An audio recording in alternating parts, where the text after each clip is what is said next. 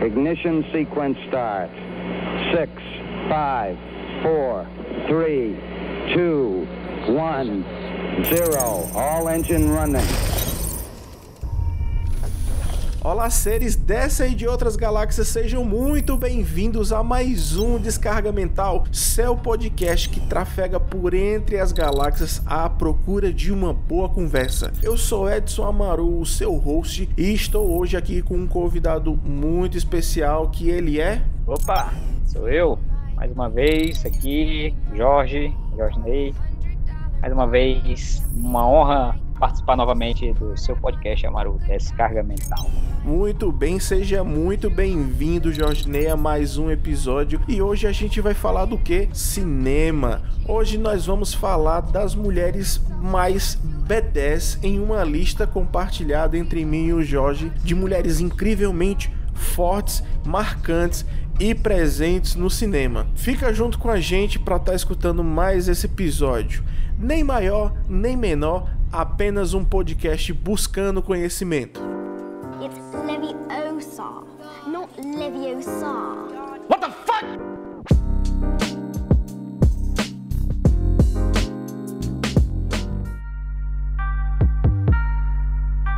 Olha só, querido Jorge Ney, estamos aqui em mais um episódio especialíssimo sobre cinema. Não é nosso primeiro episódio sobre cinema. Já tivemos um episódio bem bacana falando sobre os piores filmes de 2022.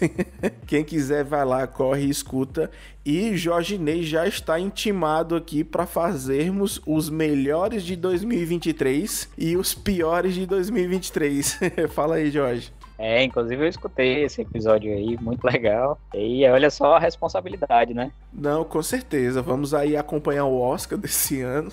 Será se vai ter treta igual ao ano passado? Eita, é, vamos ver, vamos, vamos ver aí as tretas, né? Vamos ver como é que vai ser. E para esse episódio maravilhoso, a gente montou uma lista aqui para apresentar para vocês as mulheres B10 do mundo dos cinemas. E é claro que a gente vai contar muitos spoilers, se forem necessários, para poder explicar essas mulheres. Então a gente vai soltar para vocês o filme. Se você tem interesse em assistir e não pegar spoiler, avança mais um pouquinho para poder você não levar um baita de um spoiler. Mas se você tá aqui e quer saber nossa opinião e vai escutar do que a gente tem para falar aqui, é por sua conta e risco. Jorge Ney, qual é a primeira mulher B10 que nós temos em nossa lista? A primeira mulher B10 da lista é a Adelaide, do filme Us, Nós, do Jordan Peele. Caramba, bicho, que presença marcante, cara. Jordan, Jordan Peele, ele é um, um, um diretor muito estimado por mim, cara, porque ele tem uma trilogia de filmes aí muito importante para a comunidade negra e Us traz uma mulher muito forte que é a Adelaide. Cara, é até um pouco difícil de descrever porque o filme ele é bem controverso, né? Nós temos a Adelaide que ela é uma mãe de família e recatada e do lar, brincadeira, mas ela sofreu um trauma na infância, né? Ela se perdeu do pai dela, foi acabar foi dentro de um parque de diversões, acabou parando ali numa sala de espelhos, ela acabou sofrendo um trauma e ela carrega esse trauma por toda a vida dela. E só que acontecem fatos bem inusitados dentro do filme, aonde ela passa e a família dela passa a ser perseguida por clones do mal, a gente pode falar assim. É, é eu diria uns clones, né? Se fossem outras versões deles, né? Dos personagens. Exatamente. E junto com seu marido ali, lembrando que aqui nós estamos falando de uma família completamente negra, né? E junto com a sua família, ela eles precisam literalmente sobreviver, porque essas pessoas que estão perseguindo eles querem literalmente ocupar o espaço que eles vivem. E dentro do filme a gente tem alguns plots incluindo o plot que existe um tipo de sociedade que vive espelhada com a nossa. Cara, que viagem é esse filme, Jorge Ney? É muita, é muita viagem. Jordan Peele, ele arrasa muito, cara. Eles têm uns filmes muito bons mesmo. Sempre com. Sempre com muito suspense e um plot twists assim que deixa a pessoa queixo caído, né? Assiste.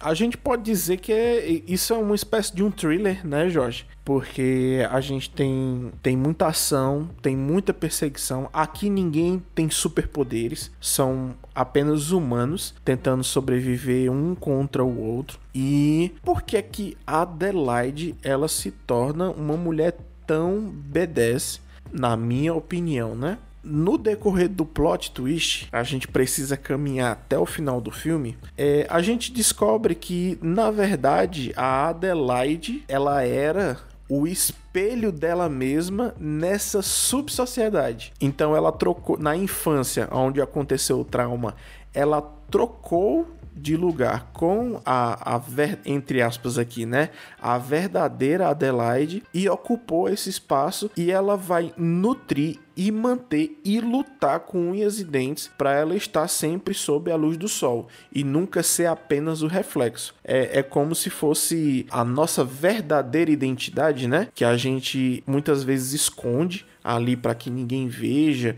por vergonha, por uma necessidade social, mas que essa outra faceta dela, essa outra personagem dela, por assim dizer, tá ali brigando para poder manter sua família, para poder manter sua realidade e ela não vai largar isso de maneira nenhuma. Ela vai lutar com unhas e dentes e ela não vai deixar isso de lado poderosíssima, né? Poderosa e realmente a gente vê que a, ela vem com essa força mesmo desde de criança, quando ela substitui a outra identidade dela, né? Durante o e aí ela tem que encarar a outra versão do espelho dela, que é a que ela foi, a que foi trocada desde muito nova, né? E aí cabe a ela tentar manter o lugar dela ou talvez é, ou talvez perder para outra, né? Aí cabe, cabe é, é o desenrolar do, do filme, né?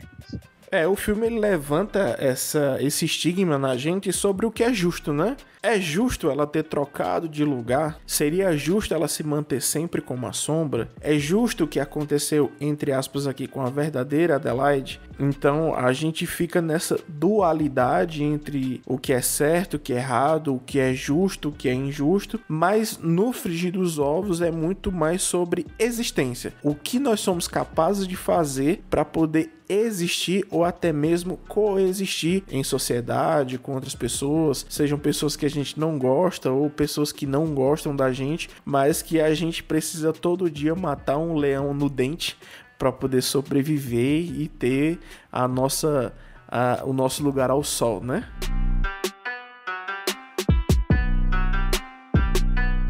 E aqui a gente não pode parar, a gente precisa seguir. E eu quero que, Jorge Ney, você traga aí a nossa próxima B10. Nossa próxima B10 é a Clarice Starling, de Silêncio dos Inocentes. Né? Cara, que filmaço! Que filmaço! É mais um daqueles filmes que eu assisti ali na saindo da infância, chegando na adolescência. Ou seja, um pequeno mancebo, muito imaturo, um pequeno padawan, sem entender de muita coisa, mas o filme ele já me capturou, né? Mas eu precisei ver e rever outras vezes, porque eu gostava muito, era muito bom, mas também para poder pegar pegar pequenas nuances do filme. Queria que você me contasse um pouco da sua experiência em assistir Silêncio dos Inocentes. Não me recordo se eu já assisti hum, tipo muito tempo atrás, mas eu peguei ele para ver tem um, um, algum tempo, pouco tempo. Eu não, talvez assim, tipo, como se fosse a primeira vez assistindo, né? É, já tinha ouvido falar, já tinha visto cenas, talvez eu tinha, tenha visto um pouco do filme, mas eu nunca tinha pegado assim para ver com a mentalidade de agora. Eu lembro que eu já tinha assistido o outro filme Hannibal, né? Porque tem, tem vários filmes, né? E, inclusive esse era com outra atriz interpretando a, a, a Clarice, né? Que era a Julianne Moore. Só que eu ainda não conhecia o Silêncio dos Inocentes, eu via muito pessoal falar e finalmente peguei para assistir. E realmente filmaço, né? Não é à toa que é um dos mais dos filmes mais bem qualificados, né? Até hoje. Estou aqui na, na minha pesquisa aberta aqui, ele já é a posição número 24 dos 250 maiores filmes de, todo tempo, de todos os tempos, né? Ganhou ganhou cinco Oscars, né, naquele naquela ocasião, né? Levou levou tudo praticamente, levou tudo todos os mais importantes do ano de 1992, né, relativo aos filmes de 1991. Ele levou tudo esse Cara, sim, é uma puta produção, um enredo fantástico, plot twist ali ligando louco, um, um filme inteligentíssimo. Anthony Hopkins, não tenho o que falar, puta que pariu, um puta ator. Não, não, não era ali que ele tava provando que ele é um puta ator, mas só faz o filme crescer ainda mais, cara. Eu ainda vou pegar Silêncio dos Inocentes para ler, porque me recomendam que é muito bom, né? A Clarice, a Clarice, ela tem que lidar com alguns traumas de infância dela, que me comentaram, né? E dentro do filme a gente tem uma uma policial investigadora que ela tá entrando, por assim dizer, né, da ação de fato. Existe um crime que está acontecendo e identificam que esse criminoso ele está agindo como um copycat do Hannibal. Hannibal Lecter, que é um, um canibal assassino que matou várias pessoas e que felizmente foi preso, né? E a mentalidade para ajudar a pegar esse copycat, que pode ajudar a Clarice de fato a pegar esse cara, nada mais é do que alguém que pensa igual a ele. E nada mais é que o Dr. Hannibal Lecter, que ela tem que encarar de frente e a personagem ela evolui muito rápido dentro da história, muito rápido que eu digo é no uma hora e pouquinho que a gente tem de filme aí, ou quase duas horas de filme que a gente tem, e ela precisa amadurecer muito rápido porque ela é muito insegura, ela não é tão confiante, mas ela é absurdamente inteligente. Não é à toa que ela é colocada de frente com o Dr. Hannibal Lecter e com o passar da história ela vai construindo a autoconfiança dela, ela vai percebendo as nuances e ela vai caminhando para se tornar de fato a investigadora que ela quer tanto se tornar. E é muito massa ver essa, essa, essa questão, Jorge, por a gente observar da, da parte de fragilidade. É muito comum na, nas produções cinematográficas o quão frágil a mulher é. É um clichê hiper mega batido. E aqui ela precisa se orientar. Você vai deixar de ser frágil, você tem que começar a pensar, você tem que começar a agir para você poder resolver aquilo que você precisa resolver. É assim, ela, a Clarice, ela, é, ela é posta, né, à frente do maior serial killer, né, do Hannibal, e ela fica nesse embate psicológico com ele, né, porque ela, ela não pode fraquejar, porque ele pode passar a perna nela a qualquer momento, né, é um, é um embate, né, entre dois, dois psicológicos, né, duas mentes, né, e realmente em um primeiro momento você acha que ela vai realmente cair na, na lábia dele, né, porque realmente uma interpretação sensacional do Anthony Hopkins e é lendária. Cara, e a química dos dois é poderosíssima, né, né, né, mano? Com certeza, cara. Que é engraçado porque a gente vê, quando a gente fala muito de química, a gente correlaciona muito para casal, né? Ah, os dois têm uma química muito boa e tal, não sei o que. E na verdade não, a química é quando os dois atores conseguem se entrosar dentro dos personagens e entregar tudo que eles precisam entregar dentro das propostas. E esses dois quando estão juntos, cara, é, é, é vira outro vira um monólogo de duas pessoas. Eu não consigo entender isso. É verdade. E com o passar do filme, como você disse, a Clarice vai se tornando uma grande investigadora, né? Ela começa o filme até de forma bem tímida e aos poucos a personagem vai crescendo para tentar solucionar esse crime que tá que é o plot central do, do, do filme. É interessante que, é, apesar desse filme ser sobre eu, Hannibal, o Hannibal mesmo em certos momentos ele é meio que deixado de lado, né? Assim, apesar de ele ser um dos grandes, o grande vilão do filme, mas é o não é o plot principal o, o Hannibal nesse filme, né? O plot principal é o outro serial killer que tá o copycat, né? O, o outro serial killer que está amedrontando todo mundo.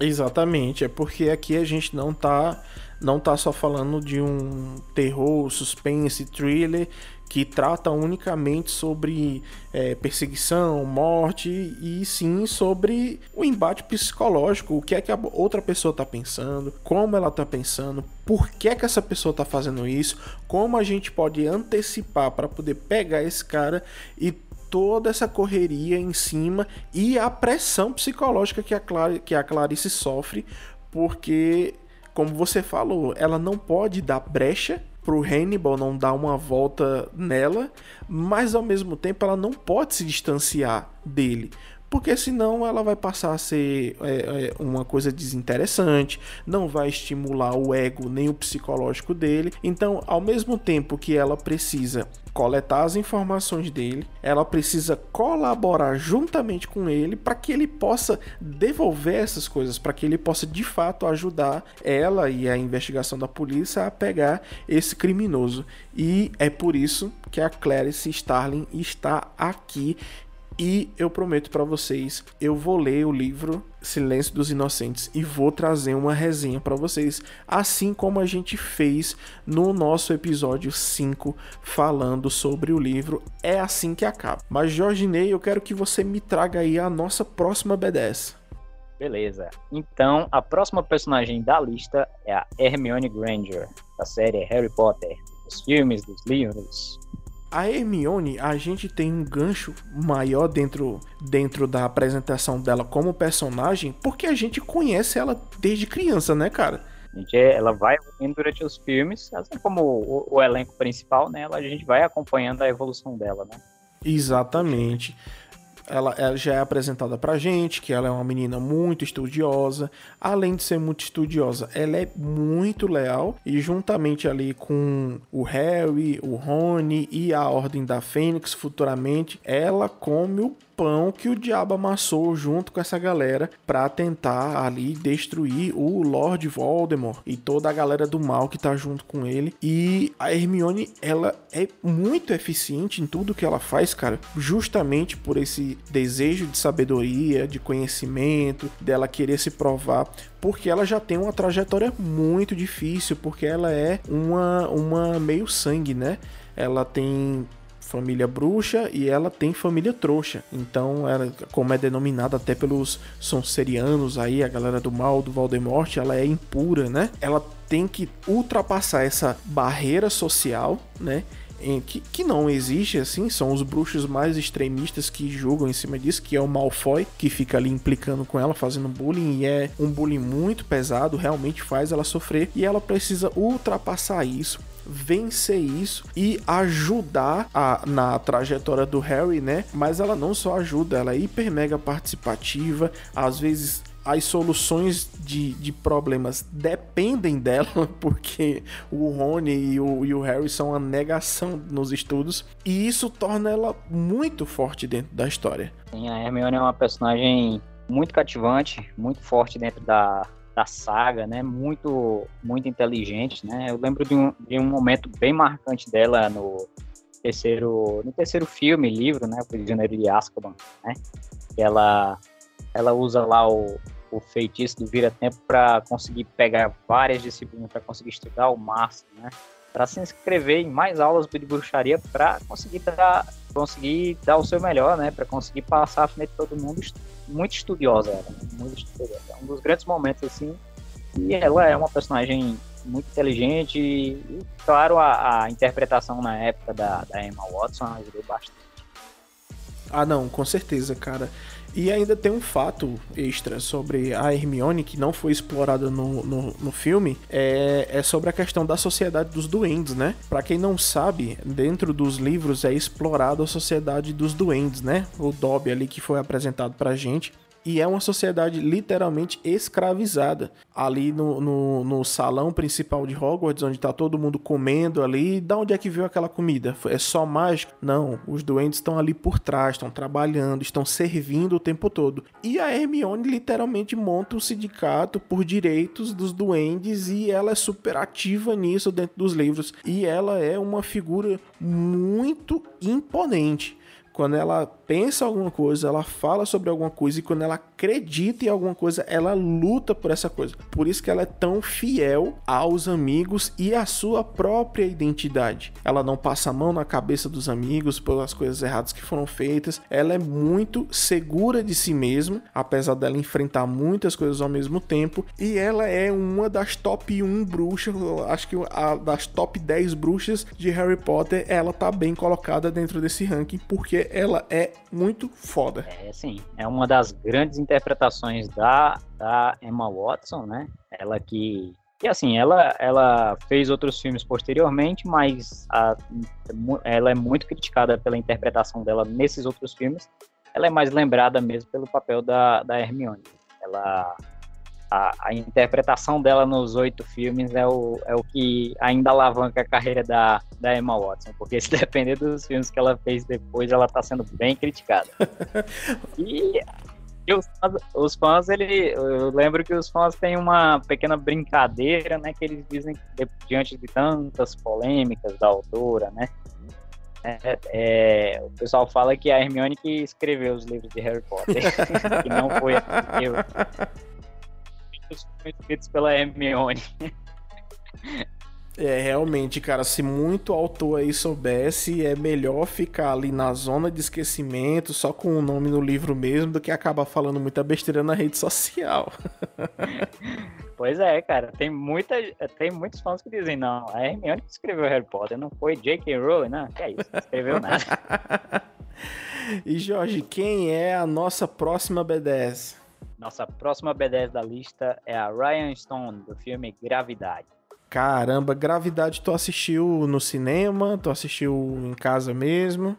Pô, rapaz, assisti em casa mesmo. Não tive essa sorte de ver no cinema, infelizmente. Cara, eu vou confessar que é um daqueles filmes que a experiência no cinema é, é, é assim para dar um, um, charme no filme, viu, cara? Diferente de Avatar, por exemplo, que é, é um estímulo visual muito grande, né? Aqui em Gravidade a gente tem muito estímulo sonoro e ele é importantíssimo aqui. Ter visto no cinema me despertou muito, muito, muito assim. Caralho, que filme foda. Que mulher foda. Quero suas observações aí, o porquê que a Ryan ela é fodona.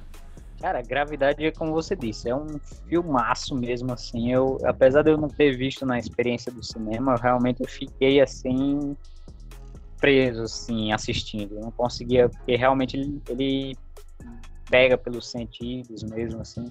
É um filme curto, mas passa, assim, passa num instante de tão, de tão, de tão ligado que você fica na, na história, né, da, da astronauta, da Ryan, vivida pela pela maravilhosa Sandra Bullock. Ai, meu Deus do céu, aí é o, o primeiro amor de muitos e muitas, Ela viu? Tá meu Deus do céu. Com certeza. Deixe-me ver aqui ela recebeu uma indicação ao, ao Oscar, né, por esse filme, mas infelizmente ela levou. E esse filme ele tem, ele tem três vitórias. Eu tô vendo aqui numa lista. Não, não, tem mais Oscars, tem mais Oscars. Efeitos visuais, mixagem de som, né? A gente sabe que é uma das grandes coisas que captura nesse filme é a mixagem, né? Edição de som também, outra outro Oscar muito importante para trazer a atmosfera do filme. É, trilha sonora, edição, direção e fotografia. Infelizmente não levou a melhor atriz a Sandra. Mas então, cara, é um daqueles filmes que, que realmente cativam a gente. É um filme com só dois personagens, praticamente. Tem ela e tem o tem ela e o George Clooney, né? O que Aí que tá o grande o grande plot do filme, plot twist do filme, né? Que logo no começo do filme o George Clooney vai parte dessa pra mulher, né? Fica só a Sandra. Pois é, cara, eu fiquei chocado, cara. o, o, cartaz do, do filme meio que já fazia, dava a entender que ela ia ficar sozinha, mas como já tem um bom tempo que eu não vejo, que eu não vejo trailers, então normalmente eu tô conseguindo chegar nos filmes, no cinema sem a experiência do trailer. E isso tem sido muito bom para mim, cara, muito, muito bom mesmo. E quando ele morre, eu fico assim, porra, mano, e agora? Puta que pariu, o que é que essa mulher vai fazer? É um filme assim desesperador, ela tá lá tem uma hora que ela tá lá solta no espaço, tendo que, que voltar para a nave dela e, cara, você fica, realmente você fica com medo, o que é que vai acontecer com essa mulher, é que em certo momento ela, ela consegue voltar e aí ela vai ter que ter a luta dela para conseguir retornar à Terra, né, com poucos recursos, com praticamente sem pouca instrução nem nada, ela tem que se virar para conseguir voltar com vida para a Terra. Né? Muito raçuda, né, cara? Porque ela precisa lidar com escassez de material.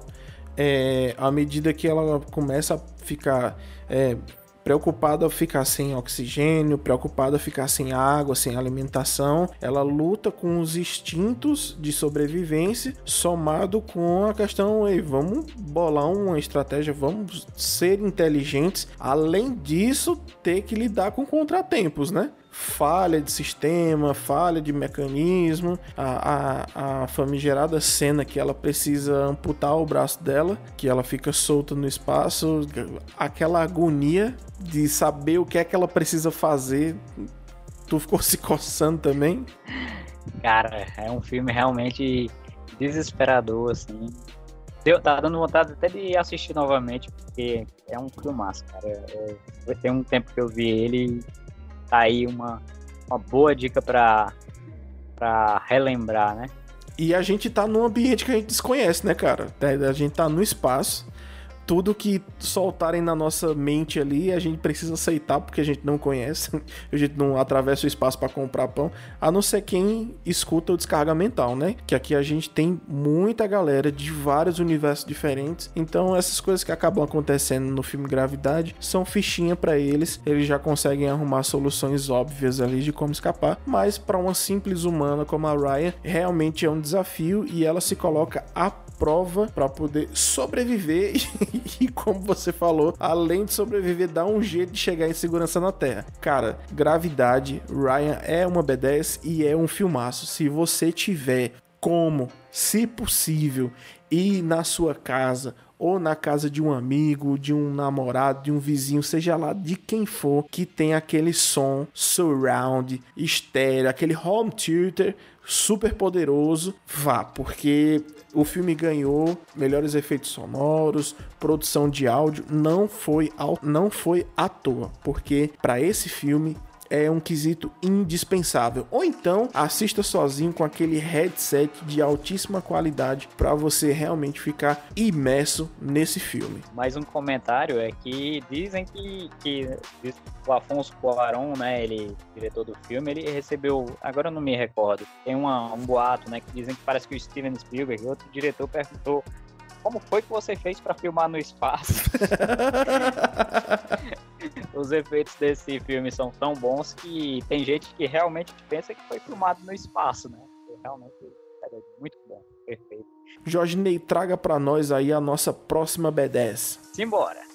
Próximo filme é, aliás, próxima B10 é a Trinity de Matrix. Ih, anos 2000 muito coro, muita, muita música estilo cyberpunk aí, a galera duvidando da própria realidade. E, cara, é, infelizmente, dentro do filme, né, dentro da trilogia Matrix, a gente acaba pecando com a personagem porque a gente não tem um background muito consistente, né? A gente não tem um background muito consistente porque ela não é a nossa personagem principal, mas ela é a B10 do filme de forma literal, não só pela presença dela, pela convicção que ela tem na, na trajetória do escolhido, que ela faz parte daquilo e que ela precisa lutar para resgatar outros humanos que estão presos dentro da Matrix, dentro da sociedade que eles vivem ali mas também da garra e da determinação que ela tem para cumprir os objetivos. Me pega muito no primeiro filme porque ela é, entre muitas aspas, assim, ela é a guia do, do Neo, né? Ela é a pessoa que entra em contato primeiro, ela é a pessoa que passa a mensagem do Morpheus, então ela tá guiando o Neo nessa jornada, nesses descobrimentos, até virar o par romântico, né? Confesso muito para você que essa parte do romance entre o Neo e a Trinity não me ganhou muito, sabe? Era uma coisa que eu acabava na minha cabeça dispensando assim. Isso aqui não é importante, isso aqui não não soma dentro da história, não é importante para a história, né? Porque tudo que acontece entre eles, se eles fossem bons companheiros, funcionaria da mesma forma, né? De um tentar proteger o outro, de fazerem as profecias acontecerem, mas a, a Trinity ela já impactou todo mundo nos trailers, nas imagens, que é quando ela senta o cacete naquele monte de policial na primeira cena, e ela é muito foda, cara não tem como. Cartão de visita, né? O cartão de visita da personagem é a primeira cena, né? Que já começa que tá, já deixa todo mundo surpreso, né? Aquela primeira cena lá, aquela perseguição com os agentes lá. É aquilo lá foi é sensacional. Nos outros filmes ela tem, apesar no, no, segundo no terceiro filme ela ter menos momentos, ela tem, tem algumas cenas memoráveis, né? Ela lá na sua moto, né? E tal aquela perseguição de moto maravilhosa. É, tive a chance de revisitar o primeiro filme tem um tempo, né? É daqueles filmes que você tem que ver mais de uma vez. Matrix eu, eu assisti várias vezes e pude rever novamente, depois de muito tempo sem assistir. E, cara, a, a, realmente a Trinity é uma personagem sensacional. Ela que guia o Neo para caminho da Matrix, né? Para que ele veja o mundo real, né? E tem, tem todo um lance mesmo. Eu, eu já, assim, Amaru, eu acho que eu já tenho que discordar um pouquinho de você em relação ao romance dos dois, porque é, é uma das peças do, do filme, né? De certa forma. Porque a Trinity, ela vai na vidente, agora é um spoiler do filme, né? mais um, um, spoiler de um filme que de, de 1999, 2000, não é Tá, tá, já tá meio que datado, né? É o spoiler, Mas, enfim, é o spoiler o do spo... filme que você tá errado de não ter visto. É, exatamente. o, o filme, ele. ele o filme, o, todo, o, tempo todo, ele fala que o, o Neil é o, é o escolhido, né? O escolhido e tal, e ninguém leva muito a sério que ele é o escolhido, né? Até a, chegar o momento da luta final, né? Do Neil com a gente, né? Com a gente Smith, né? Agente Smith e ele tá levando uma peia, tá levando uma sola. E quando chega aquele clímax e o, o agente mata o, o Neil, né? A Trinity ela fala no ouvido do, do cadáver, né? Do cadáver do Neil, né? Dizendo sabe como é que eu sei que você é o escolhido? Que a vidente me falou que eu ia me apaixonar pelo, pelo escolhido. Ela fala isso, né, no ouvido dele. E é daí que ele que ela diz para ele: levante-se. E daí ele se ergue, assume o papel de escolhido, graças a, essa fala dela, diz: levante-se e lute. Ele, ele mete a sola nos agentes. mete a sua nos agentes. Não, nesse aspecto eu concordo muito com você, mas eu digo dessa parte de que o, o romance para mim ele não funcionaria porque haveriam outros gatilhos, bem como para serem mencionados, como por exemplo, ela diz que é, é, ela se apaixonaria pelo, pelo escolhido, mas ela poderia também ter dito qualquer coisa, saca? E, e o legal dessa, dessa, como é que eu posso dizer? O legal dessa prerrogativa dentro do escolhido da Matrix, com toda essa variedade de expansão da mente, né? Que o filme é sobre isso, é você expandir a mente, é sobre acreditar. Fica aquela dualidade sobre se você acredita que você é o escolhido, então você vai ser o escolhido. E é justamente esse esse esse truque que joga dentro do filme, né? A Trinity é a peça que faz com que o Neo acredite que ele é de fato escolhido. E aí é onde ele consegue expandir a mente dele mais uma vez, né? Primeira expansão foi para poder fazer o salto lá. E essa segunda vez, e, e, e, as outras vezes que é ele segurar um helicóptero, bolar um plano, ir atrás dos agentes e tal, e até descambar nessa parte aqui onde ele acredita que de fato ele é escolhido. E a personagem da Trinity, ela se consolida dentro desses espaços, até mesmo no espaço do romance, aonde tecnicamente os filmes gostam de apresentar a fragilidade e na verdade a Trinity ela apresenta a força dela. Chegou a assistir o quarto filme, Maru? Infelizmente, cara, infelizmente eu doei algumas horas do meu tempo para ver aquele filme.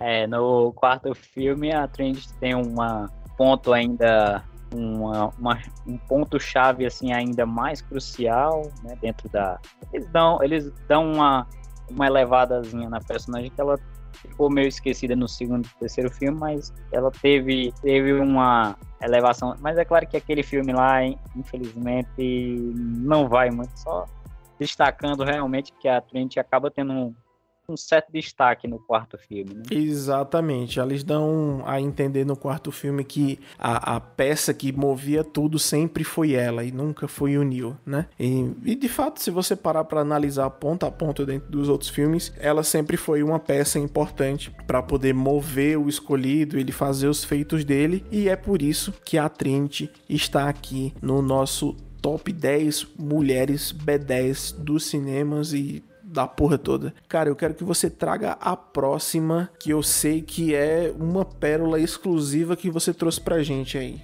Então, a próxima personagem, essa eu tive que colocar na lista. Pouca gente conhece, infelizmente, mas tipo é a Jen, Jennifer, do filme Vingança. É um filme francês uns anos aí. Eita, legal. Traz um pouco do enredo do filme pra gente, sem muitos spoilers, que eu acredito que muita gente vai ficar interessada em ver. Então, cara, como é que eu posso falar desse filme sem grandes spoilers? Deixa eu pensar. Cara, o filme é o seguinte: é... são três amigos e eles têm uma caçada anual, né? E um deles, um deles aparece com uma garota uma garota muito bonita, e ele logo apresenta como a amante dele. É um cara casado e já apresenta ela como a amante dele, uma garota muito linda. A atriz que faz, é, parece que ela, ela além de atriz, ela é modelo também, então é uma, uma perfeição de mulher. E aí ela aparece com roupas curtas, é, muito saidinha e tal. Aí os outros dois amigos já ficam de olho nela. Então, e daí o filme vai vai numa crescente, né? Uma crescente crescente tensão, né? E aí, Maru, é, talvez eu entre na zona de spoilers. Estou pensando aqui como é que eu faço para não entregar muito. Tá, li, tá liberado. A partir desse momento, se você quiser acompanhar esse filme que o Jorge Ney tá trazendo pra gente, fique ligado que agora vai chover de spoiler pra gente poder explicar por que, que a Jen ela é tão foda. Cara, é, a diretora desse filme, ela realmente ela traz uma personagem, ela traz também assuntos relacionados à, força das mulheres, a mensagem, uma mensagem feminina forte feminista forte. É, o que acontece? Essa garota, ela tá lá com aqueles dois rapazes, ela toda com roupas curtas, e aí os, os dois, um deles fica totalmente apaixonado por ela, e o que acontece? Um desses amigos estupra ela. Fica, trata ela dessa forma, o outro lá observa ele estuprando ela e não faz nada. Ela fica realmente fica traumatizada, sai correndo, eles vão correndo atrás dela. É, tem uma, uma tensão lá, ela corre para um penhasco e o namorado dela, né, que ela é, ela é amante desse cara, o cara joga ela do penhasco, né? Joga ela do penhasco e, cara, eu tô te dando muito spoiler. eu tô te dando muito spoiler do filme. Eu, quando eu assisti esse filme, eu vou ser bem sincero, quando eu assisti esse filme, eu não tinha nenhuma noção do que acontecia nesse filme. Eu, tinha, eu só sabia que era uma mulher que participava de uma caçada, só que na verdade ela se tornava a caçada desses outros três homens, né? E ela, como eu estava dizendo, ela é jogada do penhasco, ela cai num tronco, mas ela não morre, ela sobrevive. Nesse momento você pode talvez dizer, ah, como é que pode ela sobreviver, mas por alguma forma ela sobrevive e daí começa a grande vingança dela para acabar com esses três caras, porque eles vão atrás de saber se ela morreu de fato e aí ela tem que sobreviver a esses caras, né? tem que lutar. Massa, cara, é bem estilo Final Girl, né? É tipo Final Girl. É, o pessoal fala de. Esse filme eu peguei uma recomendação. O pessoal fala muito que ele é bem parecido com outro filme que, infelizmente, eu ainda não tive a chance de assistir, que é Casamento Sangrento. Não sei se você já assistiu. Já, já. Já? É, eu, infelizmente, eu ainda não tive a chance de assistir. Mas é, é um filme, é uma tensão, é um thriller psicológico, assim, um suspense medonho. E, cara, esse filme me marcou muito eu sempre arrepio assim quando eu falo dele e eu, eu super indico pro pessoal, cara. Eu acredito que eu dei muitos spoilers dele, mas eu acredito que vocês não vão se arrepender. É uma personagem fortíssima, ela é comparada, ela chegou a ser comparada com outras personagens fortes do cinema que estarão na nossa lista mais à frente, especialmente a, a especialmente a, a segunda colocada, né? Ela é muito comparada. Né? Cara, esse filme, assim, eu recomendo muito Vingança, né? Revenge. É um filme francês, mas que ele tem algumas fala, falas em inglês. É, recomendo e quem assistir depois me fala. Depois pode ir lá me falar o que achou, que eu garanto que vai gostar muito desse filme. Eu gostei muito e acredito que seus ouvintes vão, vão gostar muito dele dos males que ela passou. A gente já tem outros exemplos de filmes como esse, onde a gente tem uma Final Girl que vai ficar aí a recomendação do Jorge. Eu vou assistir com certeza. Os spoilers que você me deu aqui não vão afetar a experiência, porque eu sou um cinéfilo concentrado, que é o resultado final da história. E pra gente não trazer mais spoiler aqui, vamos pra próxima B10 da nossa lista. A próxima é a Hit Girl do filme Kick-Ass. Cara, que baita surpresa dentro desse filme, né? Primeiro que para mim esse filme já foi uma surpresa grande, eu não dava 10 centavos por que é, mas foi um, um, filme com continuações aí que me pegou, cara. Eu, realmente eu confesso que eu gostei bastante. E a Hit Girl, ela inicia muito misteriosa, né? Muito nova e muito fodona. Mais uma personagem aqui muito fodona, literalmente. Ela é treinada nas artes de combate corpo a corpo. Ela é uma assassina, entre aspas, né? Porque ela combate o crime. Ela é uma assassina a sangue frio e ela tem uma personalidade muito forte. Chega a ser quase nilista, cara. O que é que tu tem a me dizer aí sobre a Hit Girl? Pois é, cara. A Hit Girl, ela, ela é a, a personagem personagem de destaque desse filme, que quer até diria até mais do que o protagonista.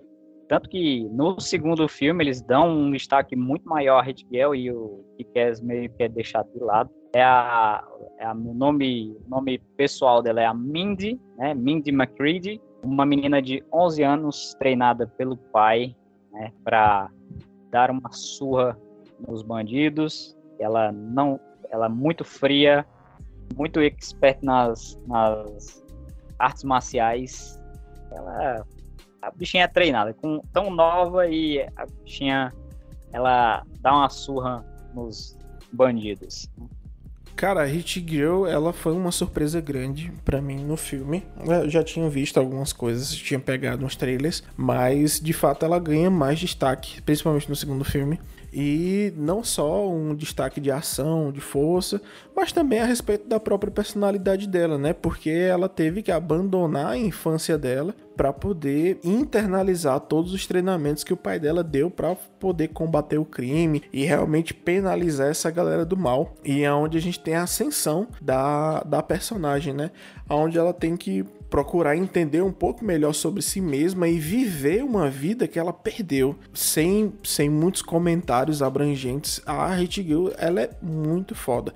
E a presença dela nas cenas de ação são espetaculares e sangue frio, né, cara? Porque Kick-Ass não perdoa. O personagem do Kick-Ass, ele, ele, ele ainda está aprendendo, né, a trabalhar como super-herói. A, a Mindy, né, a Hit Girl, ela, ela é uma garotinha de 11 anos, ela tem aquela pureza, ela se torna fã do Kick-Ass pelo que ele faz, assim, ela, quando ela aparece no primeiro momento, ela fala, ah, você que é o Kick-Ass? Ela meio que ela tem uma admiração por ele como super-herói, né? Mas, a, na verdade, a Hit Girl é a, a, ela que, que é a porradeira do, do filme, né? Ela que é uma das grandes porradeiras do filme. Pior que é verdade. Ela é junto com o pai dela. Pior que é verdade, porque o Kikies ele leva muito mais porrada do que ele bate, né? ele é o verdadeiro escudo humano. é, cara, esse filme, esse filme, cara, eu já pude rever ele algumas vezes. É, tive, tive essa chance de, de rever o primeiro e o segundo filme, assim, de uma lapada só, de uma, de uma vez só. Eita, essas gírias, né? de uma vez só, né? Assisti os dois filmes. E, cara, é, são dois filmes muito bons. O filme, o é de 2010, é, na época que os filmes da Marvel ainda estavam numa, numa crescente, aparece esse filme sobre um super-herói não muito conhecido e, e, e, uma temática um pouco mais séria, né, esses filmes, e causou muito, cara. A Chloe Grace Moretz, né, ela é a, é a atriz que vive que vive a Hit Girl. Espetacular. Ela não, eu não sei dizer, não sei afirmar agora se ela tinha a mesma idade da personagem. Eu acredito que ela era um pouco mais velha que a personagem. Mas curiosidade a respeito do filme é que ela faz permitiram ela fazer esse filme, mas os pais dela ficaram um pouco receosos porque o filme tinha muito palavrão, né? ah, isso com certeza. Eles tiveram que chamar os psicólogos para ter uma conversinha com ela para saber se tava tudo bem. Não, essa parte tá, os pedagogos para saber se estava tudo bem. A menina matar tanta gente no filme, falar palavrão e tudo mais. Ainda bem que no segundo filme ela tá mais velha um pouquinho, né? Tá o segundo filme, eu confesso que ele não é tão bom quanto o primeiro, mas ainda assim a Red Girl tem grandes momentos lá. Né? Ah, não, com certeza. E a personagem tem seu amadurecimento aí e ganha uma, uma liberdade para poder viver a vida dela, né? Vamos pro próximo? Vamos pro próximo.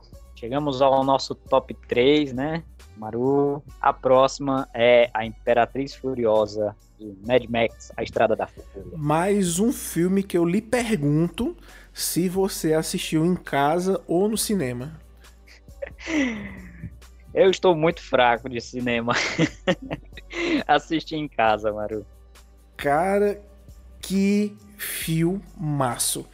Que filmaço. Cara, eu tenho que confessar para você que eu não sou o véi nerd hiper mega saudosista dos anos 80, dos anos 90. Mas existem alguns filmes e algumas produções dessas épocas que eu sou bem apegado, apesar de que eu já assisti mais velho e eu olhei assim, vixe, cara, não era tudo isso que eu achava. Mas Mad Max é um dos filmes que mais me encanta. Eu sou apaixonado por criação de mundo, cara. Muito, sou muito apaixonado. Seja medieval, seja pós-apocalíptico, pós-apocalíptico, seja universo cyberpunk, intergaláctico, fantasia. Eu sou apaixonado, cara. E Mad Max, que é o cenário onde tudo deu errado, aonde a humanidade falhou, é um dos que eu mais amo e eu mais adoro eu lembro muito que teve muita reclamação sobre o novo filme do Mad Max, Estrada da Fúria, porque o Mad Max ele só dá nome ao filme. E cara, que bom, que bom que ele só dá nome ao filme, porque a Furiosa é uma personagem incrível, cara, incrível, poderosíssima, muito forte, com um ideal marcadíssimo e visual corajosíssimo que é apresentar uma personagem com cabelo raspado. As mulheres aí é que sabem como se tem um, um misticismo, um, uma prerrogativa totalmente negativa, porque mulher não pode ter cabelo raspado, mulher não pode ser careca, a não ser que tenha uma doença terminal. E, cara, isso não, não tem nada a ver, cara. E a Furiosa vem para arrebatar corações em várias coisas. Lembra aí para mim por que é que, que a Furiosa tá nesse filme. Cara, então, muito bons os comentários que você fez. A Furiosa, ela é a, a general, né? Ela é a general lá do Immortan Joe. E ela, ela está nesse filme, ela trai o Immortan Joe, é, sequestrando as mulheres parideiras, né? As, as noivas, né? As, as, noivas dele, né? ela sequestra elas e foge, né? Com elas. Elas tá, essas mulheres elas estavam destinadas apenas a ter filhos do Immortan, né? E ela sequestra e leva elas para outro, outro lugar, né? E ela vê nisso uma oportunidade, ela vê no Mad, no Max, né? No Mad Max, ela vê uma, uma um possível colaborador dos planos dela, né? Mas o, o Max mesmo, ele não, ele quem, quem se destaca mesmo é a Furiosa, né? É, o Max ele quer partir para a jornada solo dele, como ele sempre faz, né? Ele foi capturado, tá querendo fugir ali e ele entra nessa jornada da Furiosa com essas noivas, porque o Immortan Joe é um ditador, né, cara? Ele tá controlando os recursos ali, principalmente a água, um recurso tão fundamental, e ele tem um, um oásis ali cercando ele numa montanha gigantesca e ele vai dando migalhas à população para que eles fiquem sendo seus súditos né? Nesse universo muito pragmático, né? Onde tudo deu errado e a humanidade falhou, tem as tribos, né? Tem a tribo da, da bala, que eles confeccionam os armamentos, tem a tribo da gasolina, que estão ali com os postos de petróleo para poder fazer a refinaria e dar o combustível das máquinas que eles usam tanto para batalhar como para se deslocar de um lugar para outro. É, eles, eu esqueci agora o nome da, da tribo que eles estão porque eles têm tanto recurso da água quanto eles fazem uma alta produção de leite também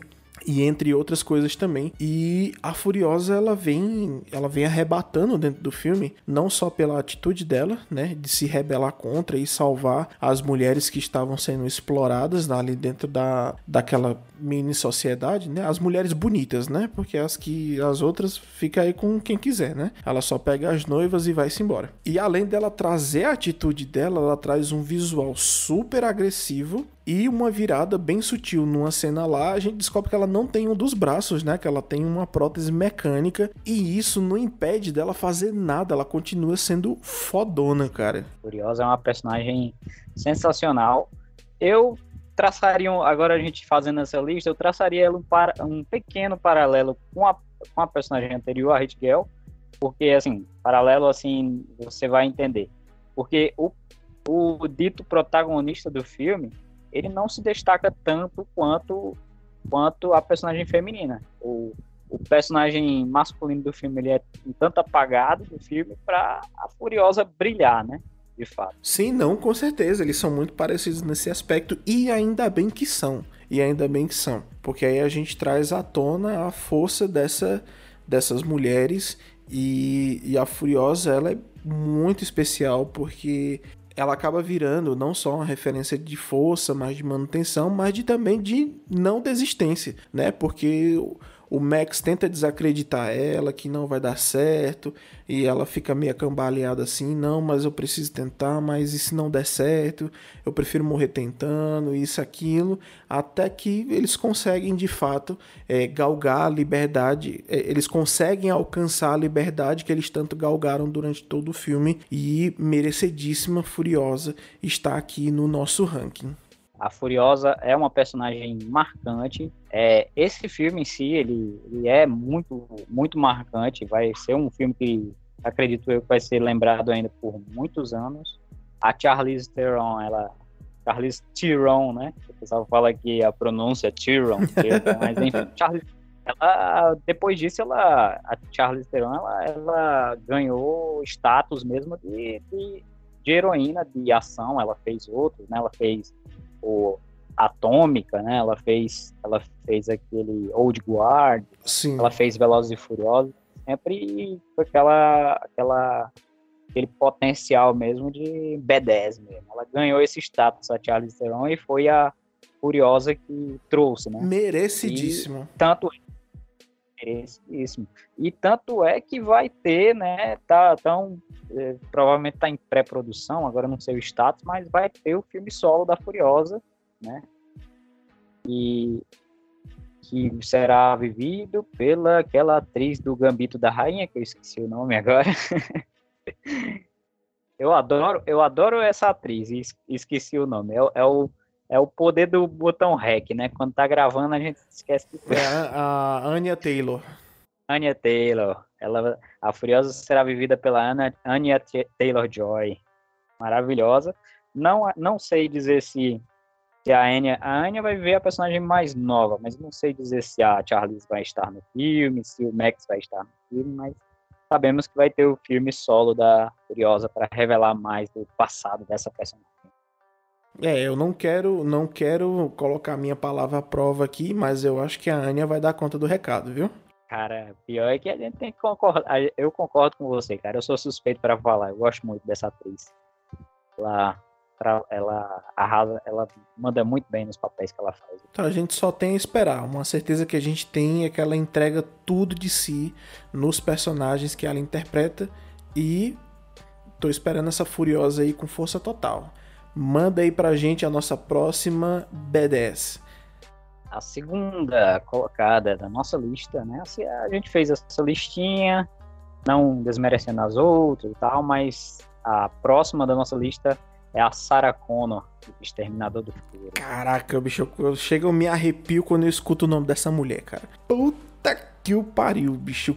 Que mulher foda foda, foda, foda, muito foda. Assim como a gente tem com a como a Hermione Granger em Harry Potter, que a gente acompanha ela desde criança, então a gente consegue visualizar um crescimento da personagem ao longo dos filmes. Sarah Connor se transforma uma mulher B10 no segundo filme do Exterminador do Futuro e a gente tem aqui o vislumbre e o crescimento dessa personagem. Mano, o primeiro filme ainda vale muito a pena ser visitado, apesar de algumas coisas, mas como tem muito efeito prático, funciona até hoje. E a Sarah Connor, ela tá sendo salva porque ela é mãe do salvador da humanidade, que é Jesus. Não, brincadeira. Ela é mãe do salvador da, da humanidade, que ele é o cara que vai se rebelar contra as máquinas no futuro, onde as máquinas dominaram tudo na Matrix. A gente tá misturando tudo aqui, né, cara? Porque a dominação das máquinas, salvador da humanidade. Ela é mãe do John Connor, mas no presente momento, no primeiro filme, ela não é mãe de ninguém. Mas ela precisa ser salva porque as máquinas viajaram no tempo para matar essa mulher. No primeiro filme é muito chato porque ela continua sendo aquela mulher indefesa que precisa ser salva. E é muito chato isso, cara. Mas é totalmente compreensível porque ela é uma mulher totalmente alheia. Ela não sabe o que é que vai acontecer com ela. Ela passa por todo o drama do primeiro filme e é através desse primeiro filme que ela engravida do salvador da humanidade que é o John Connor. Como ela já sabe do futuro, ela já sabe como ela tem que batizar o filho dela, mas o segundo filme logo no começo já traz uma reviravolta na história e nos apresenta essa mulher muito foda. Por quê?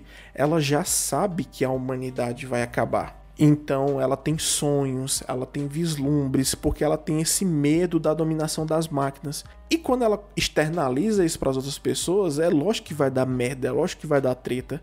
E ela é internada no manicômio como doida, porque ela tem um monte de atitudes malucas, ela fala para todo mundo que as máquinas vão dominar o mundo e tal, e ela acaba se submetendo a uma série de coisas para poder preparar o filho dela para um futuro entre aspas inevitável.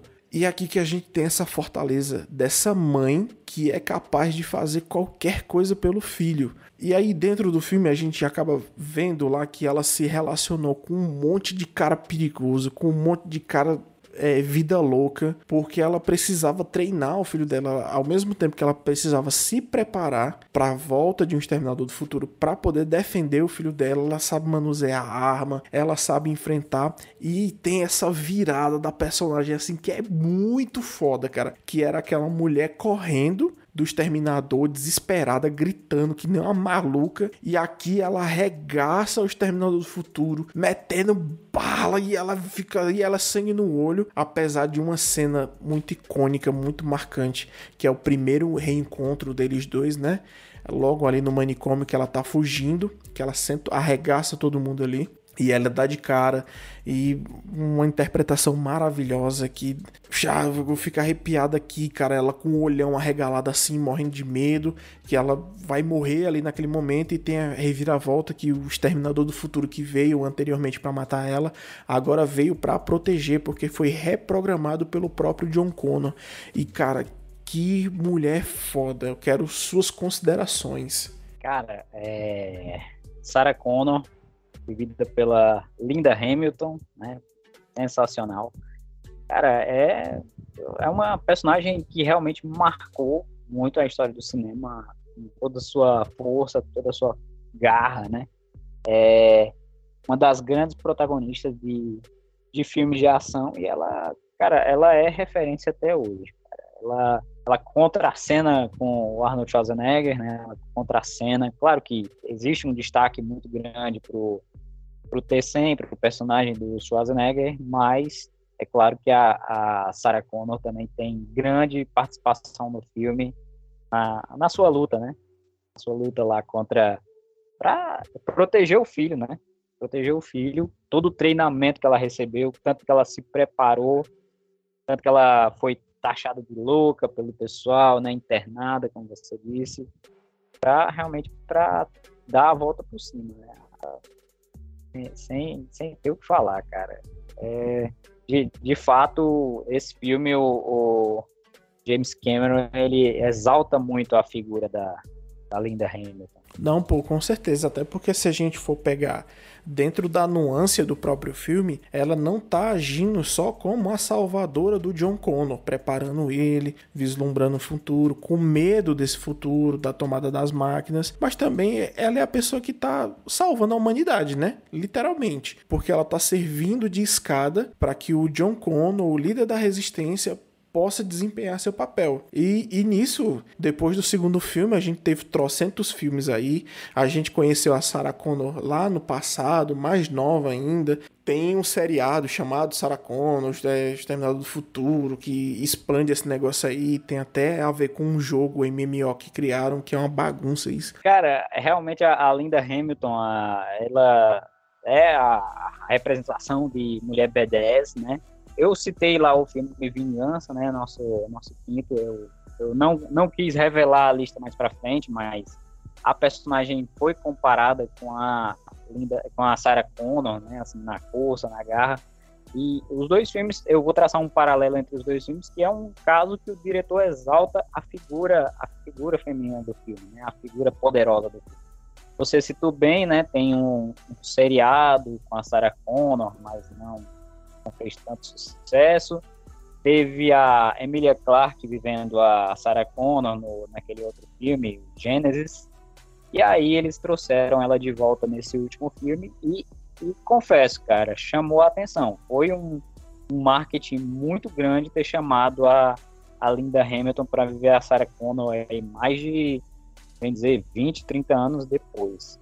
Muita gente foi atrás de assistir esse filme por causa dela o filme não é tão, tão ruim assim, mas infelizmente todos os filmes que se seguiram de Exterminador, eles tentam repetir a fórmula do 2, né? Tentam repetir é, incansavelmente a fórmula do 2. E aí a gente já tá um pouquinho cansado, né? Ah, não, é uma franquia que tá sendo mastigada e há, pre há preparativos aí para novos filmes, tomara que não sejam verdade, mas já mastigaram demais, não tem o que extrair tutano desse osso, cara. Já deu e já tá na hora deles encerrarem e criarem novas histórias, porque não dá mais Exterminador. Já consumiram tudo que tinham.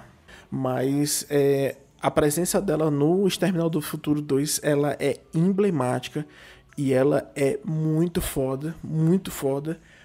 Porém, tem uma personagem que acaba expandindo a tradução de mulher foda, que eu queria que você trouxesse ela agora pra gente.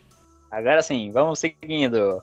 A próxima da nossa lista é A Noiva de Kill Bill. Caraca, bicho, mais um filme que você assiste muito novo, não entende porra nenhuma, a não ser tiro, porrada e bomba, que tem muito nesse filme. Eu tive a oportunidade de ver mais velho e entender melhor as nuances. Cara, que filmaço. Tarantino, porra, não tenho que falar desse cara, velho. Ele não entra no projeto para fazer merda, até entra, mas no, no que ele se dedica, no que ele entra, no que ele se compromete, no que ele quer colocar pro público, ele é um cara fenomenal, bicho. E a noiva dos, do, dos filmes Kill Bill é muito foda, cara, porque brinca com, com muito estereótipo, com muita coisinha de cinema japonês, mas foco total na fortaleza que essa, tem, que essa mulher tem movida pela vingança. E não é só movida pela vingança, mas o, o, os maus bocados que essa mulher passa dentro da história. Que puta que pariu, bicho, vai se fuder, bicho, a mulher sofre pra caralho, ela sofre para criar a, a, a vingança dela e ela sofre mais ainda para poder traçar a, a, a jornada de vingança dela. Cara, te contar. E quando eu assisti Kill Bill, eu já tinha um certo, já tinha um, uma certa noção assim dos filmes. A galera falava muito, ah, Tarantino, Tarantino aqui. É, muito tempo depois que eu fui saber que o Tarantino tinha dirigido Pulp Fiction, Pulp Fiction já tinha assistido muito novo e tal, né? E foi lá em Pulp Fiction que o Tarantino conheceu a Uma Thurman, né? E desde essa época, 94, eles começaram a debater um filme que, que ela fosse a grande protagonista, né? Desde 94 eles começaram a amadurecer e foi aí que lá em 2002 saiu, né? Essa essa personagem poderosa. Esse filme, cara, para mim eu sou muito suspeito para falar de Kill Bill porque é um dos meus filmes favoritos, é uma obra-prima, assim, é, Tarantino, cara, Tar Tarantino é um dos meus diretores favoritos. A galera elogia muito Django Livre, elogia muito Bastardos Inglórios, mas para mim, cara, eu gosto muito de Kill Bill, cara. Kill Bill é... Na verdade, eu sou, eu sou babão dele. Eu gosto de praticamente todos os filmes dele, praticamente. Ah, pô, mas super válido. Se ele é foda, a gente tem que babar o ovo mesmo. é, e, e para mim foi uma surpresa muito grande quando eu assisti Kill Bill, cara, porque realmente foi um filme que fez meus olhos brilharem, porque somos, né, somos muito fãs da, da cultura oriental, da cultura japonesa, né, crescemos assistindo, e aí o velho Tarantino, ele coloca um filme que mistura todos esses estereótipos de filme de, de luta, de, de vingança, ele é, ele coloca logo isso aí já mais para frente, um spoiler do filme, né? A galera conhece, né?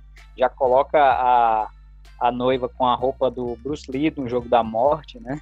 Que é o, a grande vestimenta, a vestimenta célebre dela desse filme. Né? Icônica né? demais. Um novo... Icônica, cara. Aqui, aqui em Kill Bill é uma chuva de referência, né, cara?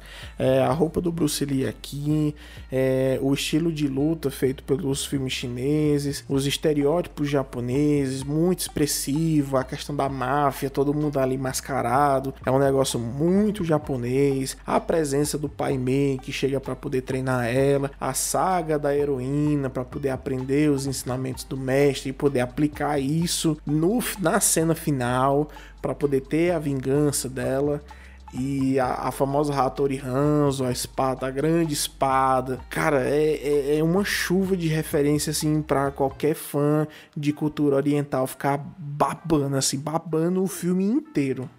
É, cara, esse filme para mim é sensacional mesmo, assim, é aquela sequência em anime no começo também. Isso eu já tô falando do filme, né? Esqueci um pouquinho a personagem, mas falando do filme, né? Tem aquela sequência em anime no começo que é sensacional. E, cara, esse filme.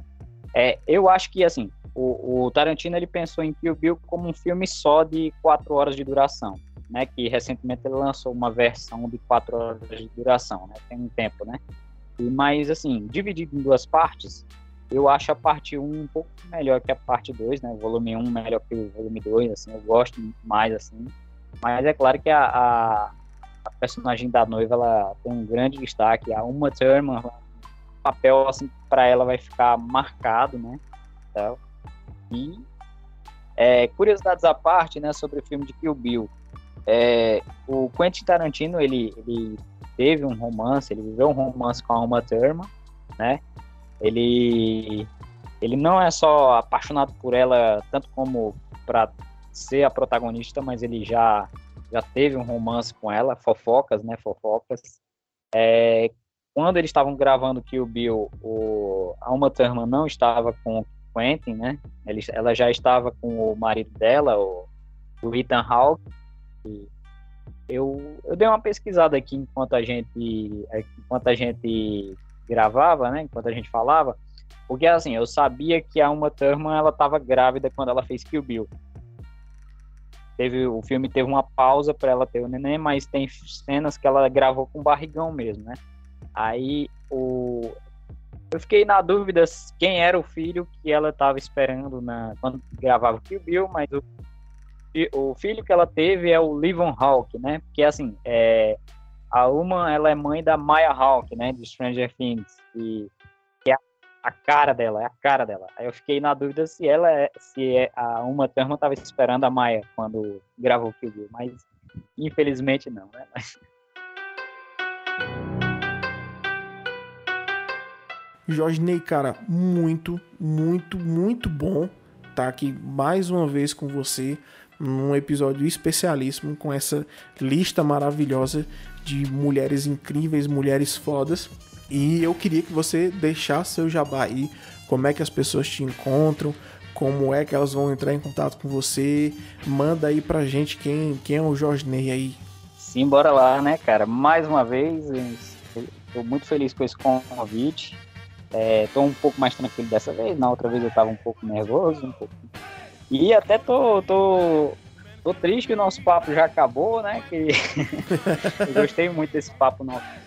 Quem quiser me encontrar, eu tenho meu Instagram, arroba Jorge Batista. Me considero, me considero cinéfilo, gosto muito de. Quanto mais filmes eu assisto, melhor. Assim, eu gosto muito de assistir, de avaliar. É, fiquei muito feliz com o convite do Amaru para fazer essa lista. Eu já tinha feito uma lista semelhante no, no meu Instagram.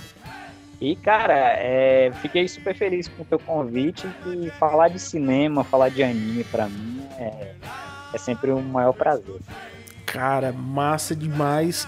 Para você que nos escutou até agora, muito obrigado por estar tá emprestando o seu tempo, a sua audição, por estar tá ouvindo aqui nossas considerações, nossas besteiras.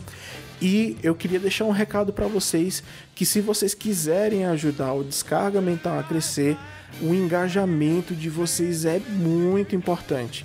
Se você acha que a gente merece entre nos agregadores de podcast e classifique o Descarga Mental com 5 estrelas. Se você quiser estar tá por dentro e acompanhar tudo, se inscreve no nosso canal Descarga Mental lá no YouTube, acompanha a gente no Instagram, que aí a gente vai lançar tudo bem bonitinho. Estou considerando o TikTok, ainda não sei. Se você quiser considerar ajudar esse podcast de forma financeira, Fique atento às descrições de cada episódio, que lá vai estar tá instruindo você a como fazer isso.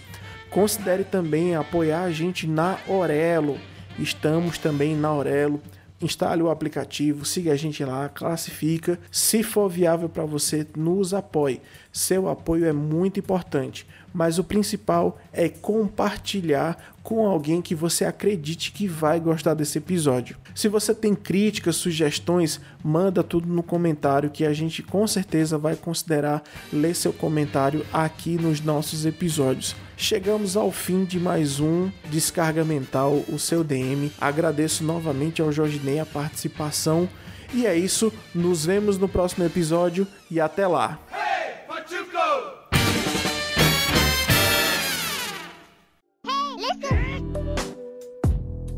Esse podcast foi editado por Edson Amaru. Arroba edson.amaru no Instagram.